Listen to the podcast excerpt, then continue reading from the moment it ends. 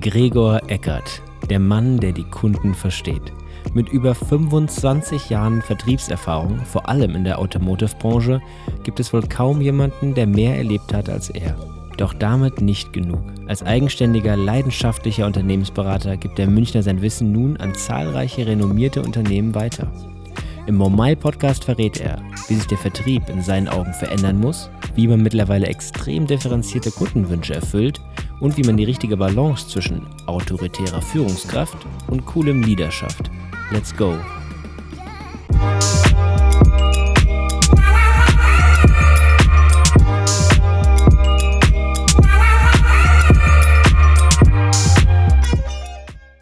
So, Gregor, schön, dass es geklappt hat. Schön, dass wir hier zusammensitzen. Am Marienplatz 17, also wirklich auf dem Marienplatz in der Fox Academy. Äh, wirklich mega Location. Wenn ich meinen Hals ein bisschen strecke, sehe ich das Rathaus. Also äh, perfekte Bedingungen, um einen Podcast aufzunehmen. Vielen Dank, dass du unser Podcast-Gast bist. Ja. Ähm, ich denke heute mit einem super relevanten Thema. Und zwar, wir haben uns kennengelernt vor ja, knapp einem Jahr, sag ich mal, bei Lamborghini. Ähm, und du bist eigentlich überall aktiv, wo Premium und Luxus äh, auch aktiv ist, gerade auch in der Automobilbranche extrem aktiv. Und du bist der Guru bei allen Themen äh, rund ums Thema Sales und auch Customers und auch Unternehmensführung.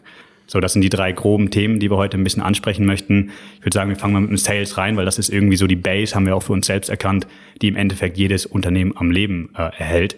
Und gerade im Thema Sales ist ein Riesenwandel momentan da. Und ich glaube, darüber können wir uns ein bisschen unterhalten. Ja, gerne. Okay, dann beginnen wir doch einfach mal mit meiner eigenen Historie im Vertrieb. 1980 habe ich äh, in Saarbrücken bei einem französischen Automobilhersteller die ersten Vertriebserfahrungen äh, machen können.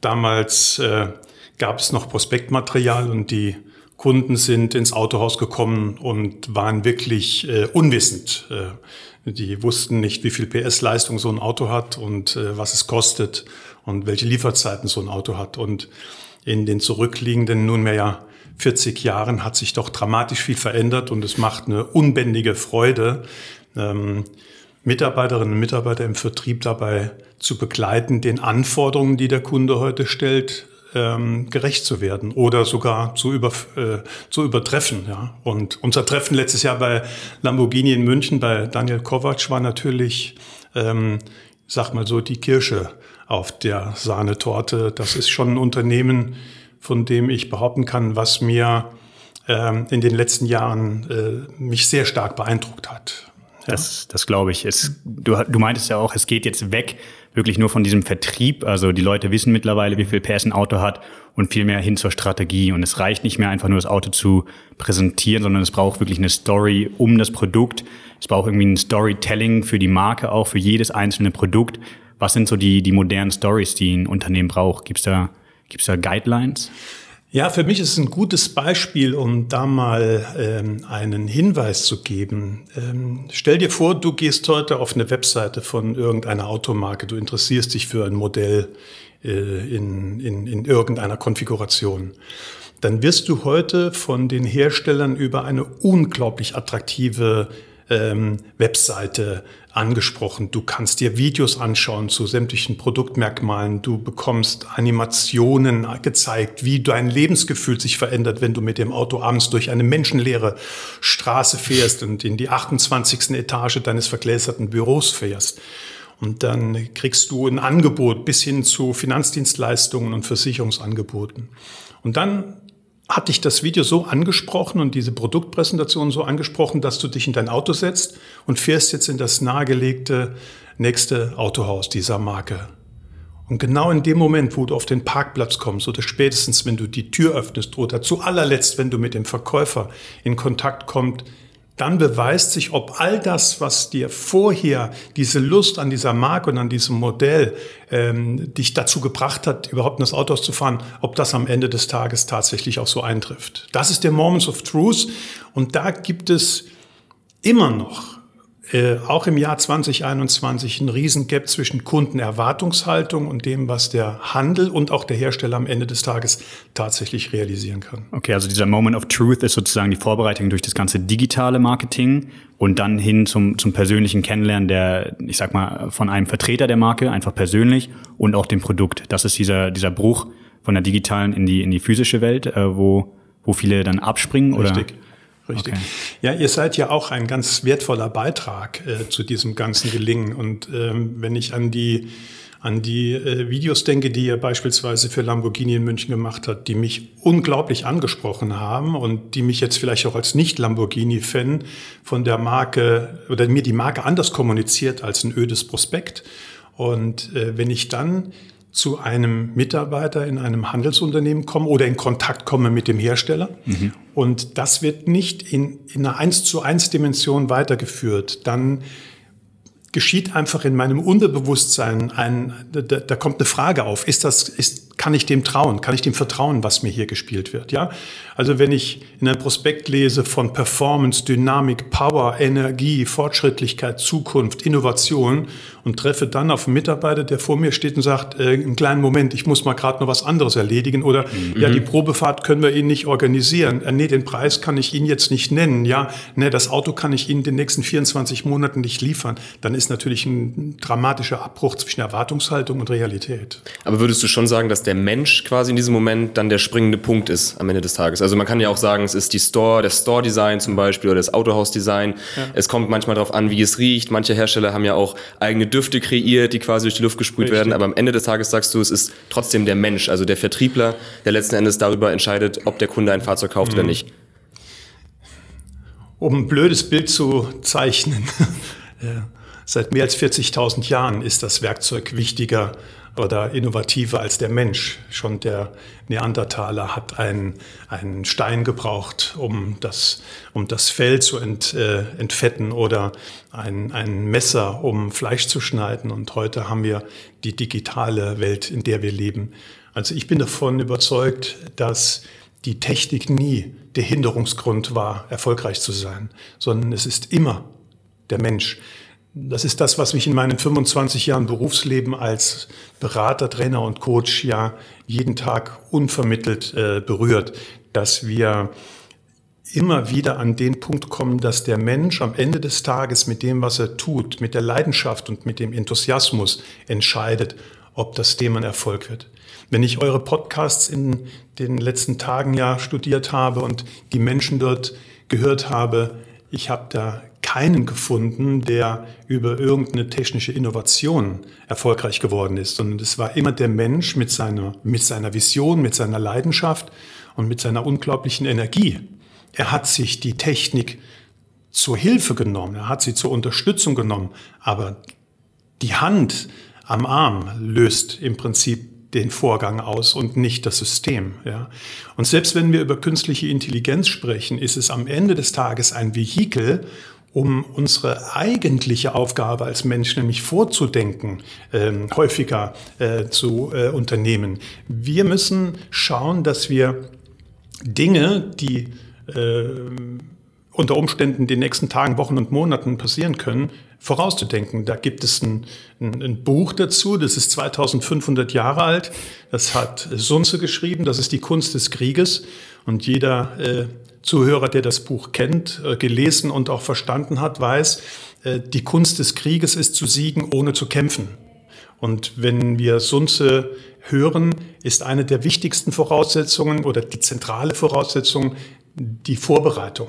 Ja, sich so aufzustellen, dass man erst gar nicht in eine schwierige Situation kommt. Das ist natürlich heute, 2500 Jahre später, sehr martialisch, wenn man das Buch liest. Da geht es natürlich um Krieg und es geht um Tod und es geht um, um, um, um viele Verletzungen. Aber die Strategie, die dahinter steht, ist die, die auch heute noch im wirtschaftlichen Kontext im Prinzip die Basis bildet für alles Vorankommen. Ja? Vordenken, nicht nachdenken. Wir sind ein Land der Nachdenker. Wir lassen es geschehen und dann denken wir nach, welche Fehler wir gemacht haben, wenn überhaupt.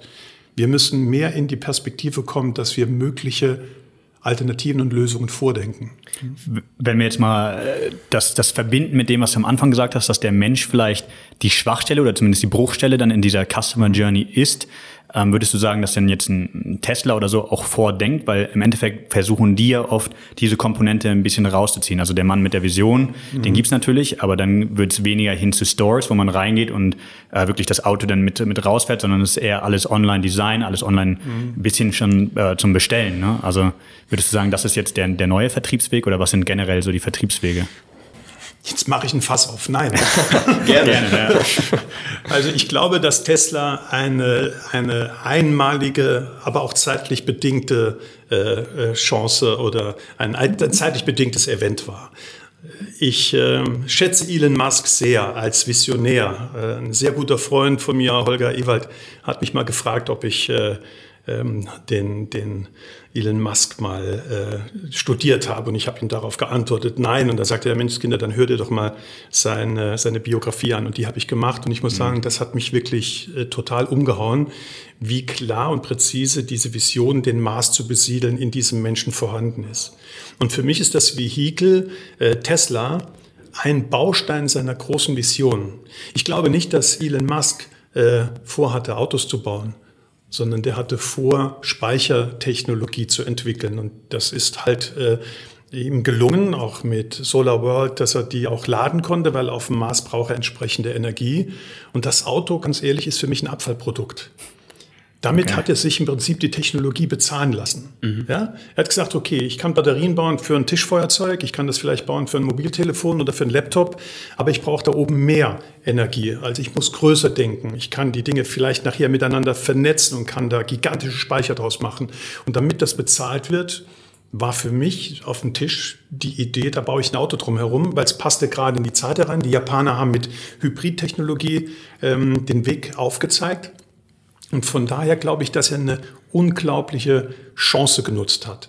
Ähm, wenn ich es aktuell sehe und äh, Tesla in den Wettbewerb setze, insbesondere mit dem Volkswagen-Konzern, das ist jetzt das, was ich aus Deutschland heraus am, am besten ähm, ähm, beachten kann.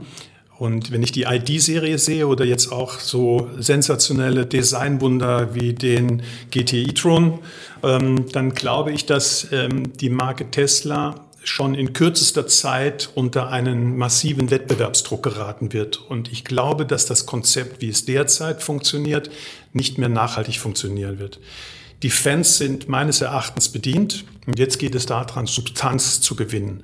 Und äh, meine Testkäufe, ich war vergangene Woche auch nochmal in Zürich, muss ich sagen, ähm, verleiten mich jetzt nicht als nicht-Tesla-Fan, mich mit dem Produkt intensiv auseinanderzusetzen. Es sind engagierte junge Menschen, die einen, die einen guten Job machen, aber das System, äh, glaube ich, wird äh, nicht alleine dazu ausreichen, die Zukunft äh, zu bestehen. Ja. Also Testkäufe, Testkäufe, Verzeihung, bedeutet, dass mhm. du quasi in den Store gehst und Richtig. einfach schaust, wie sieht der Vertriebsprozess Richtig, aus ja. bei einer anderen Marke, um das daraus Implikationen zu gelangen, die du für deine eigenen Kunden ja, anwenden kannst. Ja.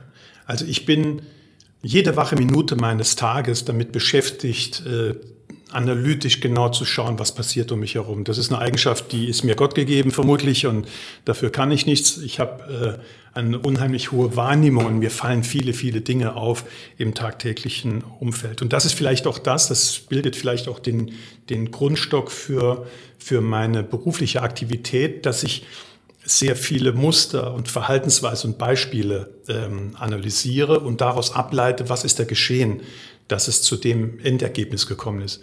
Und dazu gehört natürlich auch, äh, nennen wir es mal weiterhin Mystery Shopping, dass ich, wenn ich in ein Ladengeschäft, in einen Store gehe, dass ich schon genau schaue, was passiert hier drin. Also ich habe da sehr sensible Antennen dafür und äh, das mache ich sehr gerne. Und äh, bei den, bei den äh, ich sag mal, Exklusivmarken funktioniert es nicht mehr so einfach, weil mit den meisten der Kolleginnen und Kollegen habe ich schon zusammengearbeitet. Mhm. Also es gelingt mir eigentlich nicht mehr, aber bei den, bei den breiten Produktangeboten ist das schon immer wieder das Thema. Und das ist in vielen Fällen äh, ernüchternd, was passiert. Aber ich muss auch an der Stelle sagen, es gibt auch sensationell gute äh, Mitarbeiter im Vertrieb, äh, nicht nur im Automobilhandel, auch in der Schmuck- und Uhrenbranche, auch in, in der Begleitungsbranche. Also man merkt, dass sich die äh, Spreu vom Weizen trennt. Und im Zuge der Digitalisierung wird es sicherlich wesentlich weniger Vertriebsmitarbeiter geben.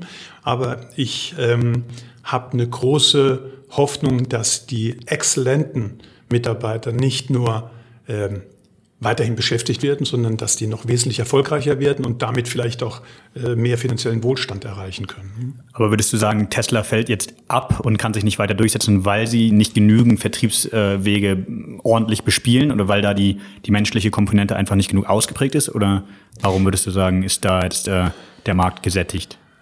Äh, ich halte Elon Musk für zu schlau, als dass ich sage, der hat das nicht schon bedacht. Also da bin ich mir sicher, dass der schon irgendeine Alternative hat. Aber wenn wir jetzt schauen, in Berlin sollen 500.000 Fahrzeuge produziert werden. Und äh, das wird er sicherlich in anderen Bereichen der Welt auch tun. Ähm, da wird er in ein Volumen kommen. Aktuell BMW liegt, glaube ich, bei knapp zweieinhalb Millionen produzierter Fahrzeuge, inklusive Mini und ähm, Rolls-Royce. Also wenn er mal eine Dimension kommt, ab einer Million, dann wird das Vertriebssystem, so wie es jetzt hat, nicht funktionieren. Weil ähm, wenn ich nicht ein eingeborener Fan der Marke bin. Ich erinnere mal an die Jünger, die mhm. äh, vorm mhm. Apple Store gezeltet haben, damit sie unter den ersten iPhone-Käufern waren.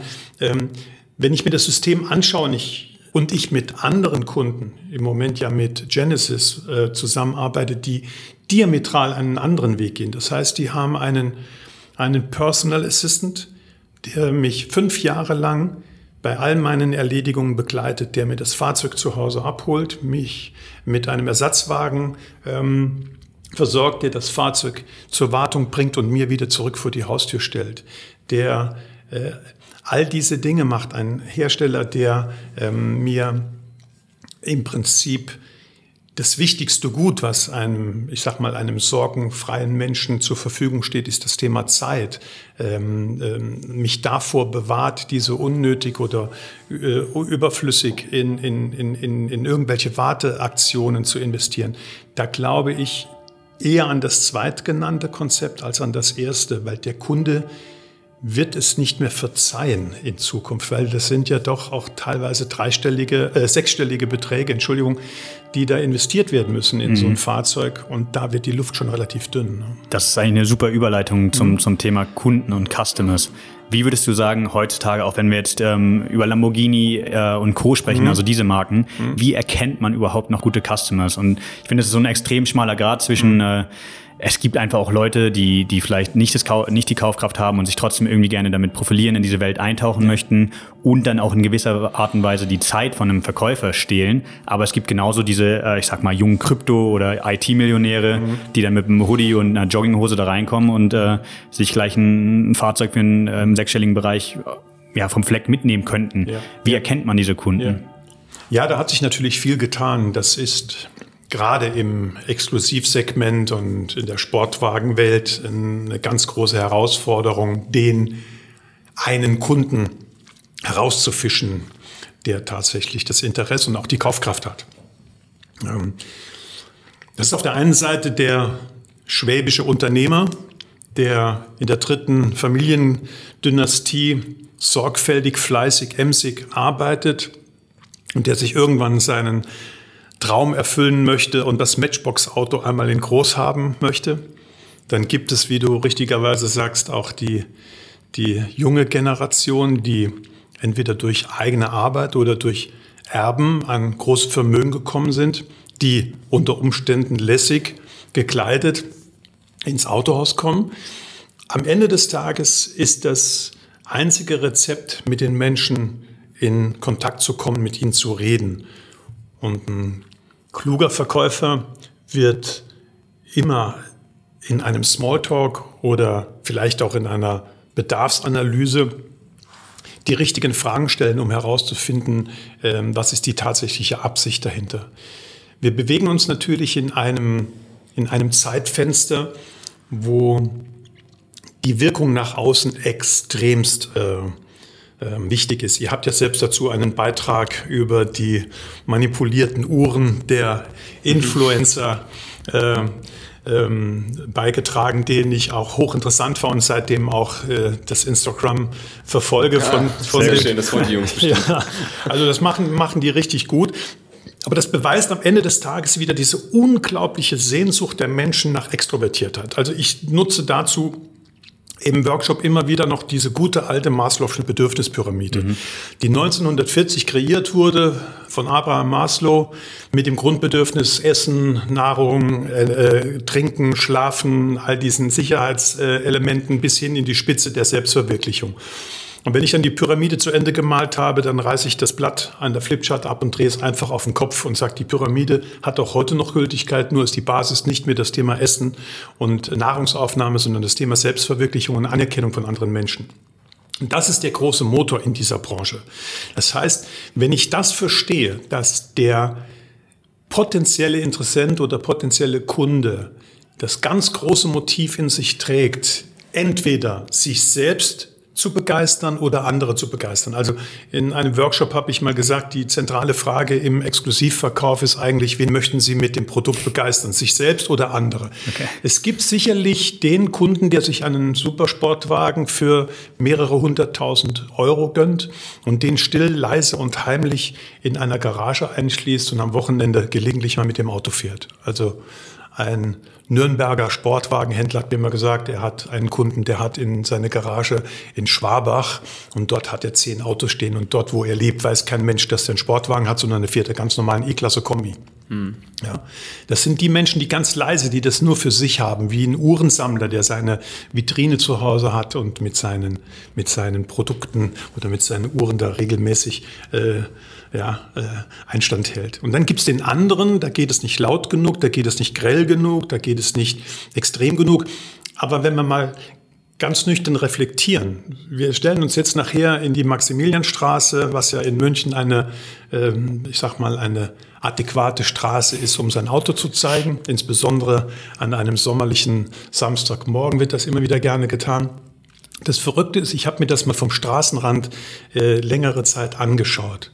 Und das Ergebnis war für mich, nehmen wir mal so einen italienischen Sportwagen mit einem lauten Auspuff, der fährt da einmal die Maximilianstraße hoch und runter, wobei es mich bis heute wundert, in der Maximilianstraße gibt es immer noch Tempo 50 und bis heute kein Zebrastreifen, mal an der Stelle, mhm. da sollte man mal drüber nachdenken.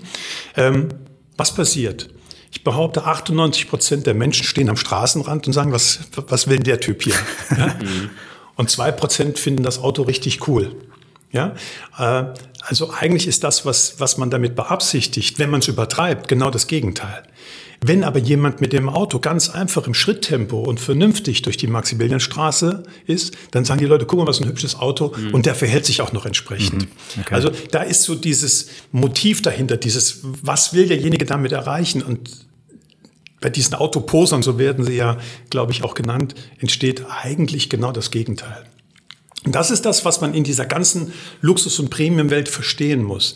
Ähm, diese wirkliche ähm, Fokussierung auf die Treiber, auf die Motive des potenziellen Interessenten oder Käufers. Und das geht über die Kommunikation, das geht über Neugierde, das geht über wirkliches Interesse, immer basierend auf einer guten Fachkompetenz. Aber was heute das Wichtigere ist, ist die Methoden, die Sozialkompetenz. Das heißt, ich muss wissen, welche Instrumente, welche Möglichkeiten stehen mir zur Verfügung, beispielsweise als Vertriebsmitarbeiter, über welche CRM-Systeme verfüge ich, wie gut sind die gepflegt, habe ich einen ordentlichen LinkedIn-Auftritt, bin ich bei Instagram vertreten, bin ich in der Lebenswelt meiner Kunden attraktiv genug, tausche ich mich mit den Menschen regelmäßig aus, nur Nähe und Kommunikation schafft Vertrauen. Und bin ich sozial kompetent, dass ich also auch mit einer hohen Leidenschaft wirklich hinter der Marke stehe. Und nicht, weil ich mit dem, mit dem Job versuche, viel Geld zu verdienen, sondern weil ich dahinter wirklich eine Passion, eine Leidenschaft sehe. Ja, ähm, wir hatten vor, ich muss überlegen, vier Jahren einen Workshop hier in München mit Ferrari und da war ein unglaublich leidenschaftlicher Verkäufer dabei. Und wir haben uns dann auch im Nachhinein häufiger über über ähm, Facebook und über WhatsApp miteinander ausgetauscht. Ich habe dann so seinen Lebensweg ein Stück weit begleitet und irgendwann hat er die Marke gewechselt, ist zu einem anderen Sportwagenhersteller, weil ähm, das Unternehmen, bei dem er gearbeitet hat, ich sag mal, auf der sozialkompetenten Seite noch einige Lücken aufzuweisen hat. Und dann ist er zu einem anderen Unternehmen, auch hier in München, auch Sportwagen, aber das Verrückte war, der hat nach wie vor auf seinem WhatsApp-Status immer noch die Ferraris gepostet. Mhm. Und das ging auch nicht lange gut. Ja. Irgendwann wurde er wieder von der alten Marke angesprochen, jetzt von einem anderen Händler und jetzt ist er wieder bei dieser Marke aus äh, Maranello und er ist mega glücklich. Ich habe jetzt die letzte Zeit häufiger mit ihm telefoniert und das ist das, was ich meine. Er war bei einer wirklich attraktiven Sportwagenmarke. Er hat äh, sehr gutes Geld verdient, nach wie vor, aber es war einfach nicht seine Leidenschaft. Und das, glaube ich, das muss man finden. Das ist vielleicht auch für mein berufliches Leben das Thema, dass man wirklich seine Passion findet und äh, nicht dem blöden Geld hinterherläuft. Wenn, das, wenn, wenn du einen tollen Job machst, wenn der sensationell gut läuft, wenn du Menschen findest, die dich mögen, die äh, mit dir den gemeinsamen Weg gehen wollen, dann kommt das Geld von alleine. Aber der Fokus rein auf den monetären Vorteil, ich bin 40 Jahre im Vertrieb, ich kenne keinen, oder sagen wir mal, ich kenne 95 Prozent der Menschen haben diese Nummer nicht 40 Jahre durchgehalten. Also es gibt immer wieder auch heute unglaublich engagierte ähm, Kollegen und Vertriebsleute, die kurzfristig vier, fünf, vielleicht auch zehn Jahre richtig gutes Geld verdienen und dann auf einmal abstürzen, weil ihnen das alles zu Kopf gestiegen ist. Und das ist ja auch in meinem Kontext, durch die Pandemie haben sich ja auch einige digitalen Wettbewerber aufgetan. Es ist ja heute inflationär, wie viel Online-Coachings man buchen kann für Tausende von Euros. Mhm. Und äh, ich glaube, die hinterlassen sehr viel verbrannte Erde. Jedenfalls geht es auf meinem LinkedIn-Profil so. Ich habe mittlerweile etwa über 150 von solchen Kontaktanfragen mal gespeichert. Und mit vielen habe ich auch mal Kontakt aufgenommen oder mich mal im Hintergrund informiert, wer ist das. Und das sind ganz viele teilweise sehr leidenschaftliche junge Unternehmer dabei, die aber einfach auf das falsche Gleis gesetzt wurden. Mhm. Ja. Und ähm, das ist, sehe ich so ein bisschen als Gefahr heute durch diese sich veränderten Verhältnisse da draußen, dass man nicht Substanz schafft, bevor man Aktion schafft. Auch hier wieder Sunze, die Kunst des Krieges, ja, Vorbereitung. Sunze sagt, wenn du deinen Gegner kennst und studiert hast und du eine eigene Strategie hast, dann wirst du glorreiche Siege führen. Aber nicht, wenn du weder von dir noch von dem anderen Ahnung hast. Also diese substanzielle Vorbereitung, dieses ganz klassische Vertriebplan ist heute nach wie vor meines Erachtens äh, das Erfolgsrezept. Das heißt, ich schaue mir quasi meinen Kunden an. Ich versuche mich, wie du es gesagt hast, gemäß der Bedürfnispyramide in den hineinzuversetzen. Ich schaue, ist der eher einer von der Sorte, der das quasi im stillen Kämmerlein für sich vielleicht eher genießt und vielleicht deswegen den Fokus verstärkt auf die technischen Details legt des Fahrzeugs? Oder ist es jemand, der, hast du auch schon angesprochen, ähm, wie die Autopose auf der Maximilianstraße äh, hoch und runter knattern möchte und kann dann quasi mit diesem Wissen eben das maximale oder den maximalen Erfolg aus diesem Kunden rausholen, entsprechend dem Verkauf des Fahrzeugs. Also sagst du, das ist so das A und O, dass ich mich als Vertriebler in meinen Kunden reinversetze, was will er wirklich, um dann entsprechend punktuell meine Vertriebsstrategie auf diesen Kunden abzustimmen? Perfekt. Ähm Genau, um das ist der Punkt. Ja, ja, wir wollen beiden ein Fahrzeug verkaufen. Wir sind im Vertrieb. Wir, sind, wir laufen nicht mit einer Sammeldose über den Marienplatz und suchen Spenden, sondern wir sind in einem knallharten Business. Das Auto, das ich nicht verkaufe im Premium-Segment, wird in den nächsten fünf Jahren nicht durch mich verkauft, sondern das hat ein anderer verkauft, dann ist der Kunde für mich weg. Und der kommt morgen mhm. nicht in den Laden und sagt, ja, ich kaufe jetzt bei dir noch eine Lederjacke oder mhm. eine Uhr, nur weil ich das Auto nicht gekauft habe. Sondern es ist ein ganz, ganz knallharter Kampf im Vertrieb. Und das muss uns jeden Tag klar sein. Also also für mich ist das erste, ist das Thema, es ist eine, eine, eine ganz starke Führungsaufgabe. Ja.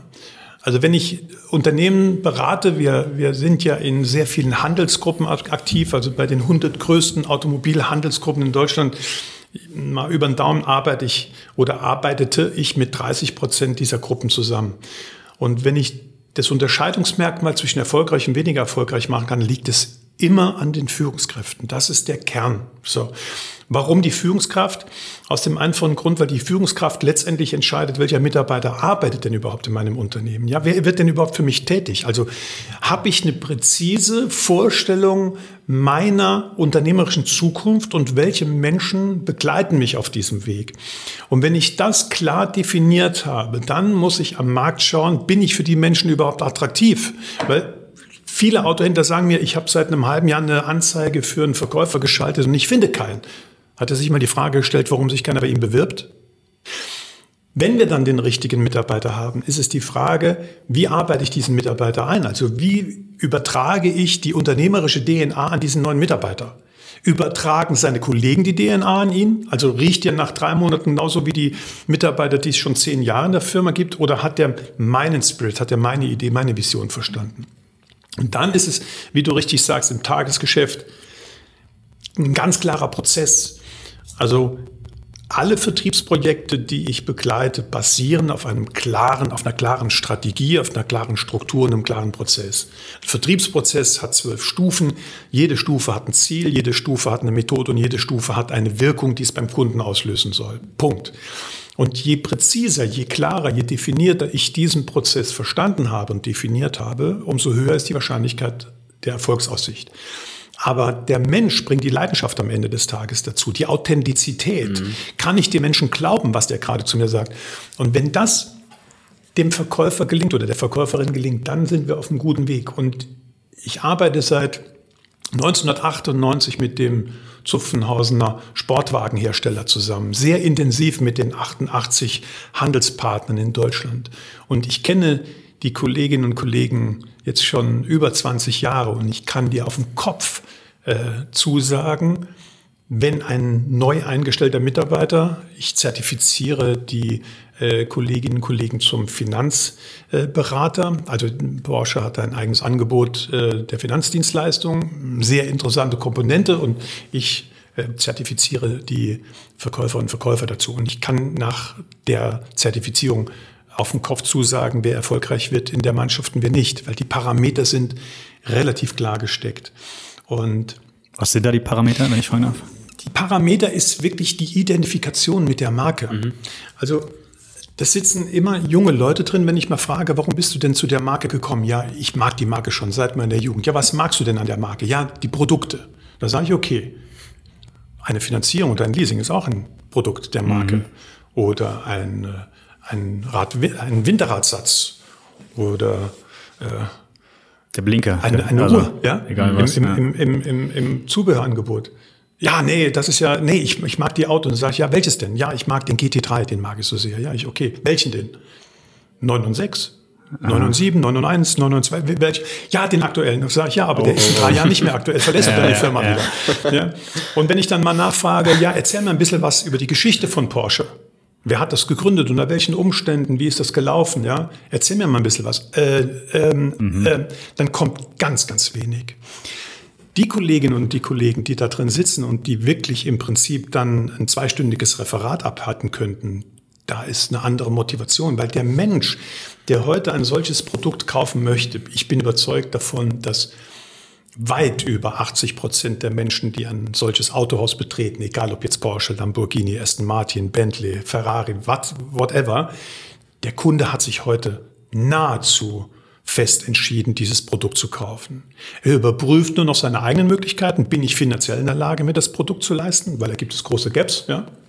Wenn ich mir ähm, mal Listenpreise anschaue von einigen Herstellern und miteinander vergleichen, sind die relativ parallel. Wenn ich dann aber sehe, welche Leasingraten am Ende des Tages unter Umständen angeboten werden, dann sind da teilweise mehrere hundert Euro Differenz. Und da kann es schon mal sein, dass ein Kunde zu einem Sportwagenhersteller kommt und einmal überrascht ist, wie hoch die Leasingrate am Ende des Tages dann doch ist. Dass der Kunde das Auto nicht kauft, glaube ich, liegt wenn es aus eigenen Gründen nicht geht, also finanzielle Gründe in der Regel oder Imagegründe. Ich bin halt Handwerker und ich kann mich mit einem Porsche Cayenne Coupé Turbo S zum Kunden, Kunden fahren. Ne? Dann, dann, dann glaube ich, ähm, ist es die Art und Weise, wie der Vertriebsmitarbeiter, der Verkäufer oder die Verkäuferin mit dem Kunden umgeht. Also wir wissen es ja selbst. Jeder von uns ähm, hat mal Produkte gekauft, die über die Normalität hinausgehen. Ob das eine, eine schöne Uhr ist oder eine Einbauküche oder ein, ein, ein, ein, großer, ein großer neuer Rechner fürs Büro. Und du merkst das selbst, mit welcher Erwartungshaltung, also einer mhm. geistigen Vorstellung, wie läuft das jetzt mit mir ab, geht man in so ein Geschäft rein. Und die Frage ist dann am Ende, was passiert tatsächlich? Ja? Und die Bandbreite ist da so unglaublich groß. Wir haben ja einen bekannten Hamburger Juwelier, der hier in der Maximilianstraße eine sehr repräsentative große Filiale hat. Den Geschäftsführer kenne ich schon viele Jahre und ich habe ihn vor zwei Wochen äh, besucht. Ich habe mir eine Uhrenrevision gegeben und da habe ich mich ihm ein bisschen ausgetauscht und habe ihn so gefragt, wie es so zum Thema Geschäft in der Pandemie geht. Und da sagt er, dass äh, natürlich aktuell wie in vielen Luxusbereichen sehr, sehr viel Geld unterwegs ist.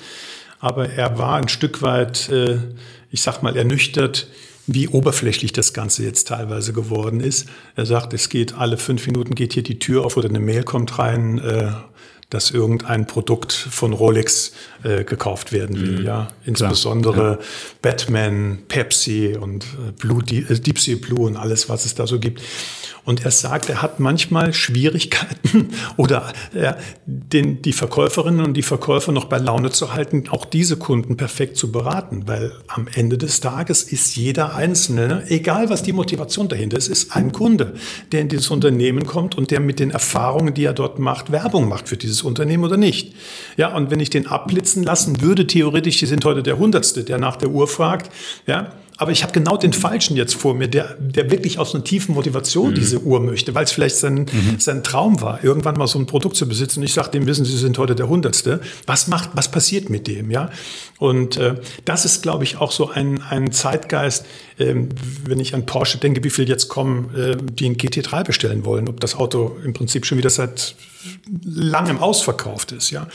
Und das sind so Dinge, das ist schon das sollten auch Kunden, die sich unter Umständen mal schlecht beraten fühlen, äh, auch bitte mit in die Waagschale werfen. Auch Verkäuferinnen und Verkäufer sind nur Menschen und am Ende des Tages haben die auch eine, eine Zündschnur und irgendwann ist auch die Zündschnur zu Ende. Also man muss auch mal einem Verkäufer verzeihen können, wenn er mal nicht den besten Tag hat. Aber in der Summe ist es logischerweise gerade im Premium-Segment, im Luxussegment wichtig, dass wir dort ein perfekt ausgebildetes Personal haben. Und das ist ja das, womit ich mich viele Jahre dann auch schon beschäftige. Und äh, wir haben ja die Weichen gestellt. Du hast ja vorhin gesagt, dass wir hier heute bei der Fox Academy sind. Und äh, das ist ja meine zweite Firma. Die Eckert Group ist ja meine, meine eigentliche Unternehmung. Und mit der Fox Academy haben wir hier am Marienplatz ein Unternehmen gegründet, das speziell Angebote für die Automobilindustrie äh, und speziell für größere Handelsgruppen ähm, installiert. Und zwar bieten wir ein White Label an zum Thema eigene äh, Academy, also für große Autohandelsgruppen dieses Thema Weiterqualifizierung, Ausbildung der Mitarbeiter in eigene Hände zu nehmen. Mhm. Sehr cool. Nun ist es ja so, du hast es gerade schon angesprochen, ähm, das A und O ist eigentlich quasi, dass Führungskräfte es schaffen, richtige Mitarbeiter zu finden und diese entsprechend auch, wie in der Fox Academy äh, auch äh, getan wird, mhm. auszubilden und weiterzuentwickeln. Ähm, wir sind noch sehr jung und man sagt ja auch immer, dass gerade die Millennials, die jetzt auf den Arbeitsmarkt geströmt sind und auch strömen, andere Ansprüche an ihren Arbeitsplatz stellen. Du hast gesagt, es geht viel um Selbstverwirklichung. Ähm, die Generationen hinterfragen mittlerweile viel mehr, auch nach dem ökologischen Anspruch zum Beispiel. Es ist nicht mehr so, dass ich danach strebe, das größte Eckbüro zu haben. Das ist nicht mehr so im Fokus der, der Arbeitnehmer heutzutage. Wie schaffe ich es denn da als Führungskraft, diesen Spagat äh, hinzubekommen zwischen, ich bin der autoritäre der autoritäre Chef in dem Sinne, der mhm. auch an gewissen äh, Punkten meines Arbeitstages auch mal auf den Tisch hauen muss. Mhm. Oder ich bin der coole Leader, der mit Sneakers ins, ins Büro kommt und entsprechend auch mit den Millennials, sage ich jetzt mal, mhm. auf einer Wellenlänge ist. Was empfiehlst du da? Wie sieht so der Manager der Zukunft aus? Wie, wie kann das alles unter einen Hut gebracht werden? Weil die Zeiten, wo ich Zigarre paffend in meinem Eckbüro sitze, sind einfach vorbei. Ich denke mal, da stimmst du mir zu. Richtig, Rauchen ist schädlich. Das, das, das sowieso. ja, okay. Das ist ein, ein unglaublich wichtiges Thema, was du gerade ansprichst. Ähm, mein Idealbild einer Führungskraft ist laissez-faire. Das heißt nicht laissez-faire, mir ist es egal, sondern laissez-faire bedeutet, ich habe ein so hohes Vertrauen in mein Team, dass ich sie agil arbeiten lasse. Ich habe zum Start meiner Trainerkarriere ähm, ein, ein ganz wichtiges Werk von Reinhard K. Sprenger gelesen, das Thema Mythosmotivation.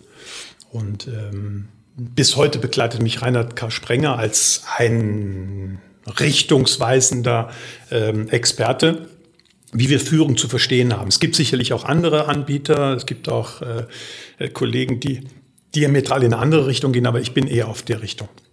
Das heißt, ich komme noch an den Punkt von vorhin zurück. Wenn du die richtigen Mitarbeiter an der richtigen Stelle hast, dann kannst du relativ laissez-faire führen. Das heißt, die Personalauswahl ist ein ganz wesentlicher Aspekt. So, was passiert aber gerade bei Großunternehmen? Es wird zunehmend digitalisiert, es wird sogar anonymer. Wir trennen Geschlechter, wir trennen Religion, wir trennen Hautfarbe, wir trennen Kulturen, sondern es kommen nur noch die nüchternen Zahlen, Daten und Fakten an. Das macht es natürlich systematisch relativ einfach, eine logische Entscheidung zu treffen. Aber ist der Mensch am Ende des Tages tatsächlich auch die beste Besetzung für das Team? Das heißt also, ich brauche als Unternehmer eine klare Vision. Das ist mhm. der Kern. Wenn ich keine klare Vision habe, wenn ich kein klares Ziel habe, wenn ich nicht definiert habe, äh, wohin ich möchte, kann ich die Parameter nicht ausrichten. Also wenn wir hier planen, von Marienplatz nach Paris zu fahren, wäre es vermutlich ungünstig, als erste Station Prag zu wählen. Da muss ich schon wissen, es geht in Richtung Westen. Wenn ich diese Vision definiert habe, dann muss ich präzise runterbrechen, welche Aktivitäten führen mich denn zum Erfolg? Und über Aktivitäten komme ich in Stellenbeschreibungen, in Jobbeschreibungen und dann komme ich zum Menschen. So.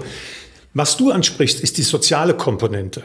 Das hat ja nicht mit dem Faktischen zu tun, mit dem Prozess. Am Ende des Tages, Sunze, würde es ausreichen, wenn ich mich rein auf die Funktionalität begrenzen würde. Also du hast den Job, du hast das und das zu erledigen von bis.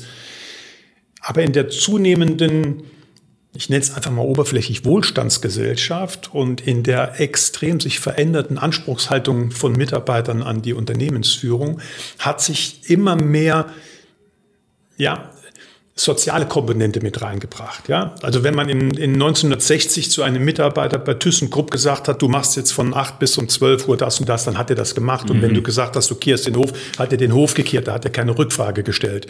Und wenn du heute einem Mitarbeiter sagst, könntest du mal das und das erledigen, sagt, das steht nicht in meiner Stellenbeschreibung mhm. drin. Das heißt, wir müssen im Vorfeld der Einstellung den potenziellen Mitarbeiter intensiver und besser kennenlernen. Das heißt nicht ein zweistündiges Bewerbungsgespräch und vielleicht ein Assessment Center, das noch von einem externen Beratungsunternehmen durchgeführt wird, sondern näher wirklich an den Puls. Also beispielsweise mal Testarbeiten im Unternehmen. Ich bringe den Kollegen oder die Kollegin mal mit ins Team hinein. Ich setze den mal mit in ein Meeting rein. Ich gehe mit dem mal äh, Mittagessen. Ich schaue mal, wie verhält es sich überhaupt im sozialen Kontext.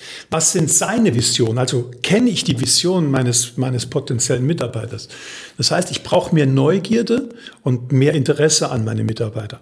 Das braucht wiederum Zeit. Damit ich die Zeit habe, brauche ich ein agiles Team. Das mhm. heißt, äh, da gibt es genügend Beispiele in der Führungskräfteentwicklung. Nehmen wir Hersey Blanchard, Reifegradmodell, situatives Führen. Da ist detailliert bis heute beschrieben, wie ich einen Mitarbeiter im Unternehmen ins Team integriere, beziehungsweise feststelle, dass er nicht ins Team passt. Nicht umsonst haben wir ja auch heute noch Probezeiten zwischen drei und sechs Monaten. Aber die Frage ist, wie werden diese Probezeiten am Ende des Tages tatsächlich genutzt? Ja, also wenn ich als Führungskraft einen neuen Mitarbeiter in den, in, die, in den Bereich abstelle und dann nach drei Monaten mal nachfrage, du, wie hat er sich denn entwickelt? Mhm. Behalten wir den oder schmeißen wir den raus? Dann war das natürlich als Führungskraft relativ kurz geschossen. Das heißt, auch hier wieder viel näher an den Menschen, mehr Kommunikation, mehr Austausch, mehr versuchen, die Motive des anderen zu verstehen, weil häufig genug wissen wir die Motive des anderen nicht. Wie du richtigerweise sagst, ich komme noch aus einer Generation, ein ganz großes Motiv unserer Generation war wirtschaftliches Vorankommen. 1960 ähm, war, äh, sah Deutschland noch ein bisschen anders aus als heute. Ja? Und wenn ich heute meine Tochter sehe, die ist äh, 15 Jahre jung, die ist im Prinzip mit einem Mobiltelefon und Digitalisierung in der Hand äh, auf die Welt gekommen, mit einem komplett geänderten Schulsystem. Ja, also mein äh, Pauker hat mich noch an meinen Koteletten einmal quer durch den Klassenraum äh, getragen, wenn ich irgendeinen Fehler gemacht habe. Ähm, nicht, dass das richtig war, mhm. aber wir leben heute in einer Welt, wo das Thema Feedback eine andere Dimension hat. Früher war ein Feedback Klatsch, du hast eine bekommen, dann war das Thema klar. Dann hast du emotional verstanden, das war jetzt nicht gut, was du gemacht hast. Heute ähm, geben, setzen wir uns dann in, in irgendwelchen Feedbackrunden zusammen und bilden einen Kreis und diskutieren darüber, wie das ganze Thema war. Das heißt, wir müssen heute diese Bandbreite beherrschen von den älteren Kolleginnen und Kollegen, die vielleicht schon, ich sag mal, in den 50er Jahren sich bewegen und den jungen Leuten, so wie du das ja auch sagst, die vielleicht Anfang 20 sind, mit einer ganz anderen Motivation, mit einem ganz anderen Motiv reinkommen, der vielleicht nicht mehr finanziell getrieben ist, sondern wirklich, ich suche die Sinnhaftigkeit in meinem Job. Ich suche die Erfüllung oder ich möchte in einem Umfeld arbeiten, der ökologisch vertretbar ist. Also das ist schon, spannend. Das Problem ist aber, um das auf den Punkt zu bringen, die meisten Führungskräfte sägen nicht den Ast ab, auf dem sie sitzen. Also wir müssten nachhaltige Veränderungen herbeiführen. Und das ist so das große Problem. Das funktioniert aus inneren Motivlagen nicht. Da braucht es dann eine externe Motivlage. Und das ist dann häufig der Job von einem Berater oder einem Coach. Und wie, du meintest, der, der, die Führungsposition muss wirklich sagen, nah am Mann sein, also gerade in der Probezeit, wirklich sehr, sehr gut verstehen, wie, wie sind meine äh, Angestellten, wie sind meine Mitarbeiter, die kennenlernen, die betreuen in dem Prozess. Wie würdest du sagen, ist das überhaupt möglich in Zeiten jetzt von Zoom, Teams und Co.? Wie kann man da noch effektiv und effizient führen? Ja, das das Thema Führen auf Distanz ist ja aktuell ein, ein, ein viel gepredigtes Thema. Ähm, wir haben, und jetzt wird es, wir, wir sind Jahre in den Workshops mit den Führungskräften in Diskussionen gekommen, nur Nähe äh, und Kommunikation schafft Vertrauen. Ja. Und jetzt spüren wir auf einmal, wie, wie wahr diese Worte sind. Und wie schaffen wir das in der, im Zeitalter der Digitalisierung? Indem wir uns wirklich ernsthaft mit dem anderen Menschen auseinandersetzen, wenn ich meine eigenen Motive, meine eigenen Themen mal nach hinten bringe. Also ich unterhalte mich mit Führungskräften. Es gibt da in, in, der, in der Automobilbranche einen, einen Händler in der Lüneburger Heide, der da der Oliver, der da einen, einen äh, sensationellen Job macht. Der hat zum Beispiel einmal in der Woche einen Stammtisch mit seinen Führungskräften. Das heißt, da geht es nicht um fachliche Themen, sondern die treffen sich einfach in einem Zeitkorridor mit einem Wein in der Hand, mit einem Bier oder mit einem Mineralwasser oder mit einem Kamillentee und die tauschen sich einfach nur mal eine Stunde online über, oder online. Okay, ja, ja, ja, ja. Das funktioniert online. Und die tauschen sich einfach mal über ganz normale Dinge aus. Über die Kinder, die äh, zu Hause äh, ihre Schule alleine handeln müssen, die über die die Großeltern, die seit sechs Monaten nicht besucht wurden. Also man redet wirklich von Mensch zu Mensch und da schaffst du im Prinzip die Verbindung, die Glaubwürdigkeit. Ähm, die Führungskräfte sind in der Vergangenheit sehr stark in Richtung Management entwickelt worden, Kennzahlen getrieben, mhm. sehr nüchtern, sehr faktisch, was uns viele Jahre ja auch äh, geholfen hat, großartige Unternehmen auch in Deutschland zu entwickeln. Aber wir merken einfach durch den internationalen Wettbewerb und durch äh, die veränderten Anspruchserhaltungen, Anspruchshaltungen von jungen Menschen, nicht nur von Jungen, auch von jung gebliebenen, ja, ähm, wir brauchen ein größeres Spektrum, ein größeres, ein größeres Repertoire an Führungstools. Und ähm, diese Aussage, ja, ich bin hier schon 30 Jahre Führungskraft, ich weiß ja schließlich äh, am besten, was hier funktioniert, das ist einfach vorbei. Das Thema ist durch. Ähm, wir brauchen mehr Leadership. Ja? Wir brauchen mehr Menschen, die mutig sind, neue Wege zu gehen. Schauen wir uns doch in der Wirtschaft um, jetzt auch mit in der Pandemie, die Entwickler von ähm, ähm, den Impfstoffen. Ja, das sind Menschen, die ungeduldig, unbändig äh, an ihre Vision geglaubt haben. Das beste Beispiel haben wir mit BioNTech hier in Deutschland. Ja. Und schau dir die Vita an von den beiden Inhabern, von dem Ehepaar. Das ist keine auf Rosen gebettete Geschichte, sondern da ist wirkliches Unternehmertum, das ist Leadership. Mhm. Die haben nicht ein Unternehmen der dritten Generation gemanagt, sondern die mussten ein neues Unternehmen schaffen. Und das ist das, was wir im Mindset verändern müssen. Ich weiß, was ich sage, das ist unbändig schwer, aber es ist für uns die einzige Chance, wenn wir mal international denken, wenn ihr mir erlaubt, mal einfach mal quer zu denken. Gerne. Ähm, das jetzt schon mehrfach benannte Buch ähm, gehört in den asiatischen Ländern zur Grundausstattung in der betriebswirtschaftlichen Ausbildung. Dort hat jeder verstanden die 13 Gesetze der Kriegskunst. Und wenn ich heute äh, unter anderem mit einem koreanischen Unternehmen zusammenarbeite, muss ich sagen, ich bin teilweise begeistert, wie sich diese Kultur in den zurückliegenden Jahren positiv verändert hat. Also ich arbeite seit ungefähr netto vielleicht 15 Jahren mit koreanischen Unternehmen zusammen und das war wirklich früher Drill, das war diese Befehl und Ansage. Mhm. Und heute muss ich sagen, arbeite ich dort mit teilweise sehr jungen, sehr demütigen, achtsamen und sehr sensiblen Menschen zusammen auf einer unglaublich hohen Wertebasis, auf einer unglaublich hohen geprägten Kultur, wo ich sage, das ist für mich eine Blaupause für die Zukunft. Also auf der einen Seite erlaubt es mir die deutschen Tugenden des Fleißes und der Disziplin und der Gründlichkeit der Genauigkeit. Wir sind immer noch das Land mit den meisten Patentanmeldungen. Aber auf der anderen Seite mit dieser unglaublichen visionären Leidenschaft. Ja, also die Marke Hyundai besteht erst seit 1967. Das muss man sich auf der Zunge mhm. zergehen lassen. Ja, 1967 hat äh, der Gründer ähm, mit dem Unternehmen angefangen und er hat einen schönen Satz gesagt: Wenn du den ersten Schritt gehst, schau erst auf deine eigenen Füße. Also äh, auch er hat schon in seinen ersten Worten gesagt: ja, du musst den ersten Schritt gehen, aber bevor du ihn gehst, schau erst mal, wohin du überhaupt gehst. Ja?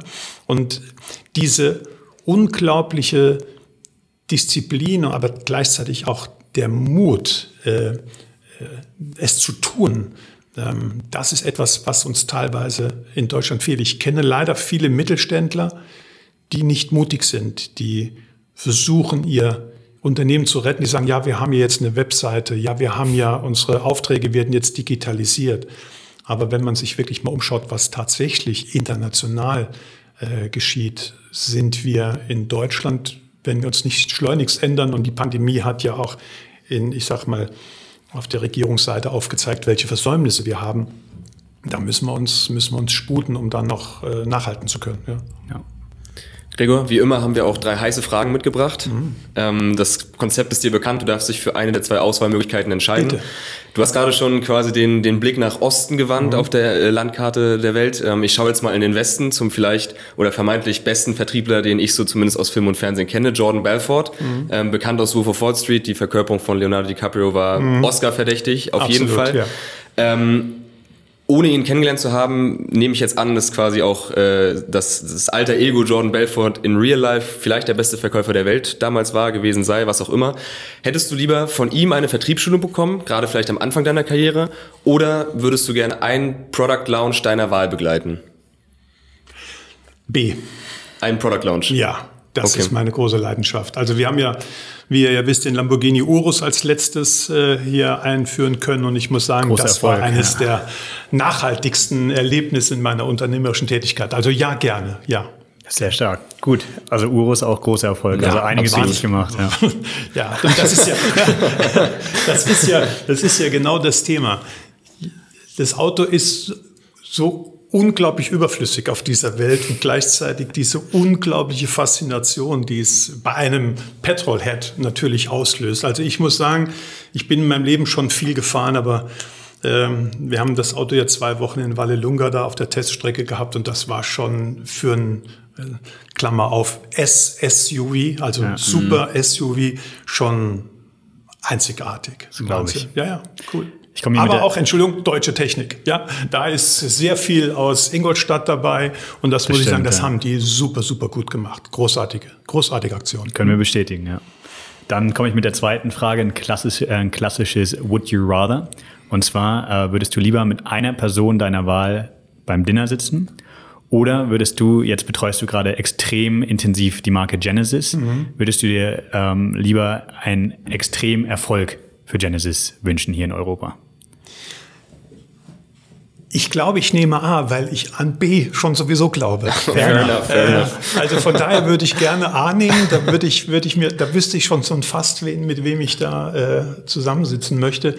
Äh, nein, ähm, Genesis hat meines Erachtens ein hochinteressantes Konzept, ein hochinteressantes Konzept. Die Presse schreibt ja jetzt teilweise sehr kritisch über das Unternehmen, aber ich glaube, für die Zukunft diese Mischung aus einem sehr repräsentativen Studio oder Store in Verbindung mit wirklich einem perfekt, zumindest mal heute perfekt formulierten Serviceangebot, glaube ich an, an die muss, da muss ich nicht dran glauben, das läuft von alleine. Ja. Also ich bin ein, gerne ein Teil davon nach wie vor. Wir haben ja jetzt die ersten drei in Jobs begleitet in München, Zürich und in London. London ist auch diese Woche in den Start gegangen und das, was ich letzte Woche in Zürich erlebt habe, macht wirklich Lust auf mehr. Die Kunden sind oder Interessenten, Besucher des Stores sind sehr begeistert vom Produkt und äh, vom Design. Also da habe ich auch an der Stelle nochmal, sollte Luc Donkerwolke den Podcast hören, muss ich nochmal Danke sagen für die vier wirklich außergewöhnlichen Stunden mit ihm. Der hat mir mal das Design und seine Designphilosophie erklärt. Das war wirklich ein Moment of Truth. Also das wow. war ein, ein, ganz, ganz toller, ganz toller Tag. Mhm. Das glaube ich, um den Bogen zu schließen, du hast gesagt, mhm. du hast schon eine Person im Kopf, äh, mit der das Dinner dann vonstatten gehen sollte. Kannst du teilen, wer das wäre? Ja, meine Frau. Ah, ah ja, siehst du. Sehr, sehr schön. romantisch. Richtige Antwort. Mir ist nochmal neben dem Mike. Nein, dann wäre es vermutlich, dann wäre es vermutlich entweder Sunze ja, oder Elon Musk. Okay. okay. fair. Also glaube ich beides. Das mit der Frau fand ich sehr gut. Das ja, war ja. sehr schön. Das meine ich auch so. Ja. Sehr, das glaube ich. Man kann ja sagen, aus deiner Karriere auch heraus, mhm. wir haben ja jetzt auch über eigentlich die deine zwei Kernkompetenzen gesprochen. Gibt es noch tausend andere. Ähm, aber man kann ja schon sagen, Management und Führung mhm. und Marketing, Vertrieb sind so die zwei Aspekte, auf die du deine Karriere ja eigentlich fokussiert hast bis dato, ähm, wo auch deine Kernkompetenz mhm. eben liegt. Es ist eine harte Entscheidung, aber wenn du dich für eins von den beiden entscheiden müsstest und du dürftest quasi dich nur noch darauf äh, in dem weiteren Lebensweg äh, konzentrieren, welches der beiden Sachen wäre es? Also ich würde meine Zukunft gerne mehr in der zweiten Reihe sehen. Also ich würde es gerne so sehen, dass ich anderen Menschen äh, oder andere Menschen dabei begleite, erfolgreich zu werden. Also ich muss nicht vorne in der ersten Reihe stehen. Ich genieße es fast mehr, äh, Menschen zu begleiten, die am Ende des Tages mit dem, was sie vorhaben, erfolgreich zu werden. Das ist ähnlich wie Kindererziehung. Ja, wenn ich meine Tochter sehe, 15 Jahre alt, ähm, die steht immer im Fokus. Ja, und jede Minute, die man mit dem Menschen verbringen kann, und es ist ja unglaublich viel Liebe auch dabei, was man ja bei einem Mitarbeiter oder bei einem Coach ja nicht haben kann. Aber ähm, das ist so das Thema, ich, das finde ich schon extrem spannend. Also zwei Gehirne zusammenzubringen und daraus eine Lösung zu machen, das ist schon ein tolles Thema. Da würde ich mich, ja, da würde ich mich bis zu meinem Lebensende damit verschreiben.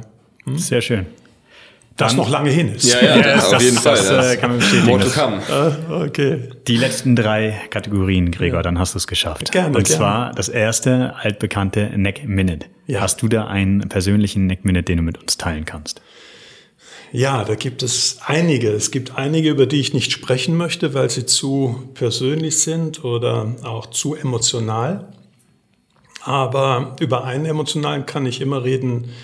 Ähm, das war, äh, ich bin äh, nunmehr 33 Jahre mit meiner Frau zusammen und wir waren 18 Jahre kinderlos und dann gab es einen 22. Februar, 1.24 Uhr und da kam unsere Tochter zur Welt und ich muss wirklich sagen, ab dem Moment hat sich die Betrachtung äh, von Werten und, und Themen komplett verändert. Also ich glaube, jeder, der Kinder hat, weiß genau, von was ich rede. Ähm, also die Maximilianstraße kannte uns sehr gut, bevor wir das Kind hatten. Wir haben mhm. also sehr viel Zeit auch in den Shops verbracht und waren ja, als sehr Autoposer immer hoch und runter gefahren. Ne? waren sehr, ja, damals fuhren wir auch noch zweitürige Sportwagen. Das ist richtig, wenn es heutige viertürige SUVs sind. Aber es war schon sehr konsumorientiert und äh, mit dem Tag hat sich schon viel verändert. Also diese Werteverschiebung ist schon relevant und äh, was für mich auch in meinem Beruf wichtig ist, weil daraus auch daraus ziehe ich Lehre ähm, und vermittle das auch an an meine meine Teilnehmer. Ähm, wenn man mal Dinge auch mal von der anderen Seite betrachtet, das ist wirklich spannend, wenn man sich mal in so eine, in so eine komplett neue Welt hineinversetzt das war sicherlich. Also jetzt in dem Fall ein positiver. Sehr positiv. Ja, ja, sehr, sehr positiv. Und daran anknüpfend, ähm, mhm. was wäre dein Rat, den du an die Zuhörer oder auch vielleicht an deine Tochter äh, mhm. im übertragenen Sinne mitgeben würdest, wenn ja. du dich für einen entscheiden dürftest? Ja, das fällt mir sehr leicht.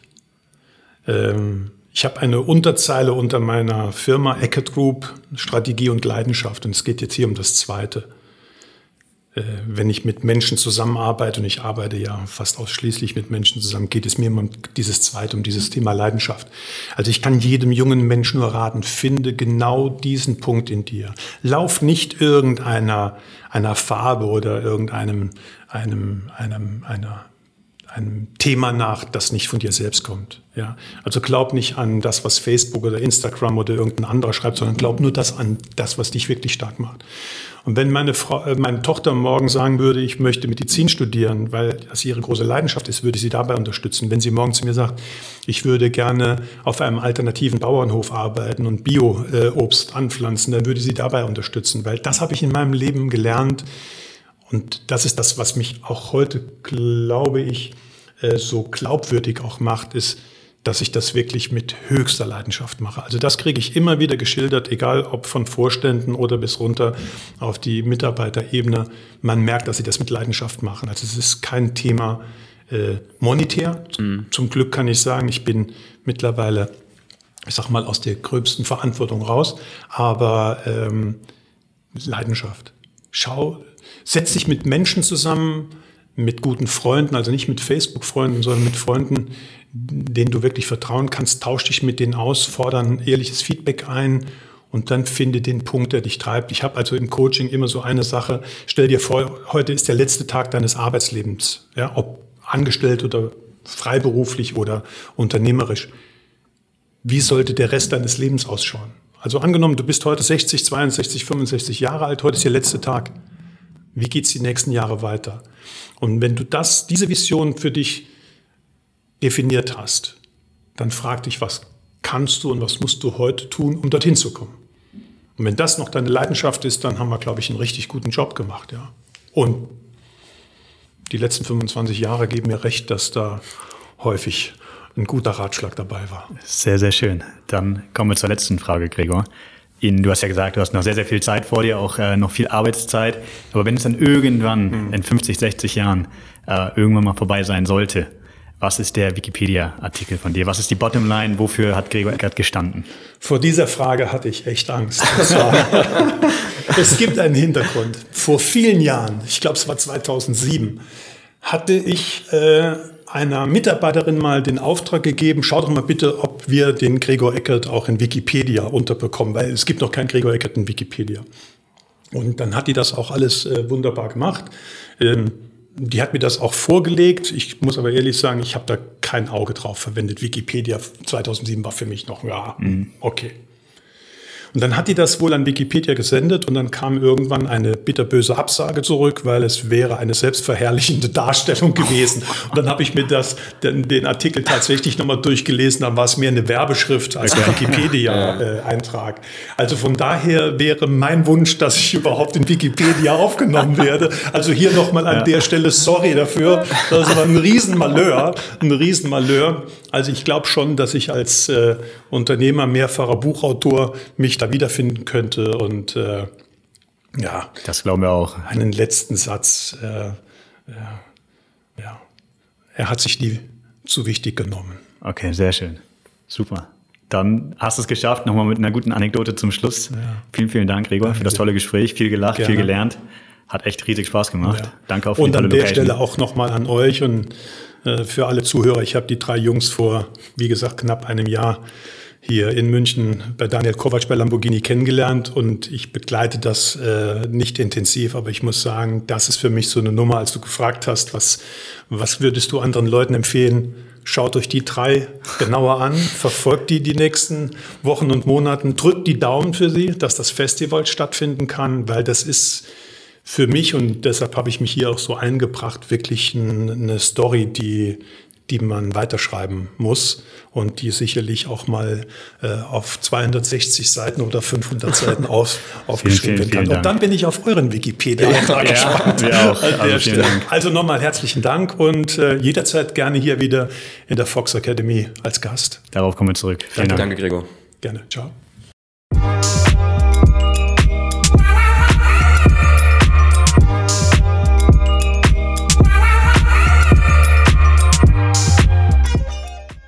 Das war's für diese Woche. An dieser Stelle nochmal eine kleine Eigenwerbung. Falls euch unser Podcast gefallen hat, lasst uns ein Like da, fünf Sterne, ein Kommentar oder eine gute Bewertung, was auch immer. Euch wird auf jeden Fall schon was einfallen. Und nächste Woche ähm, heißt es wieder Momai Podcast mit dem Jungunternehmer und dem mehrfachen Award-Gewinner, dem preisgekrönten Dominik Libagno. Bis dahin, euer Team Mile.